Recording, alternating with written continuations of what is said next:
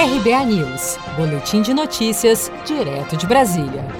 O ministro Luiz Edson Fachin, do Supremo Tribunal Federal, revogou nesta segunda-feira, 3 de agosto, a decisão liminar que determinou o compartilhamento de dados entre as forças-tarefa da Operação Lava Jato no Paraná, no Rio de Janeiro e em São Paulo, com a Procuradoria-Geral da República.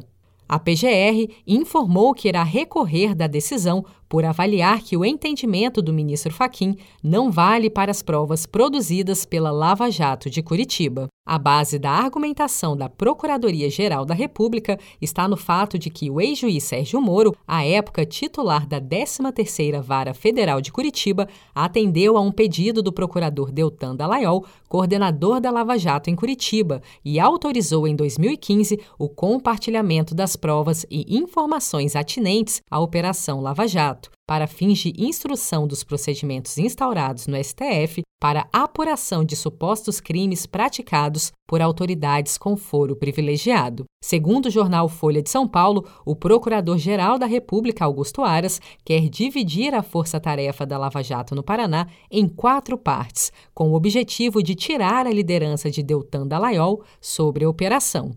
Para a Procuradora da República, Taméia Danelon, ex-coordenadora da Lava Jato em São Paulo, o fracionamento da Lava Jato não é possível, pois a inamovibilidade do procurador em um processo tem justamente o objetivo de proteger a sociedade de qualquer ingerência política. Fracionar os processos, isso não poderia ser feito, porque eles pertencem a um ofício, não pode retirar processos de um ofício nós temos a inamovibilidade, nós não podemos também ser retirados do ofício do qual trabalhamos. Então, todas essas normas, a independência funcional, inamovibilidade, não é para proteger o procurador A ou B, é para proteger a sociedade de qualquer tipo de ingerência política. A operação terá seu futuro decidido em setembro, quando Aras terá que decidir se prorroga ou extingue a força-tarefa. Segundo as informações publicadas, o procurador-geral deve mantê-la, mas com mudanças. O objetivo de Aras seria acabar com o que chamou de lava-jatismo e seus líderes,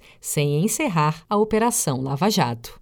Seja para conquistar sonhos ou estar seguro em caso de imprevistos, conte com a poupança do Sicredi. A gente trabalha para cuidar de você, da sua família e proteger as suas conquistas. Se puder, comece a poupar hoje mesmo. Procure a agência Sicredi mais próxima e abra sua poupança. Sicredi, gente que coopera cresce.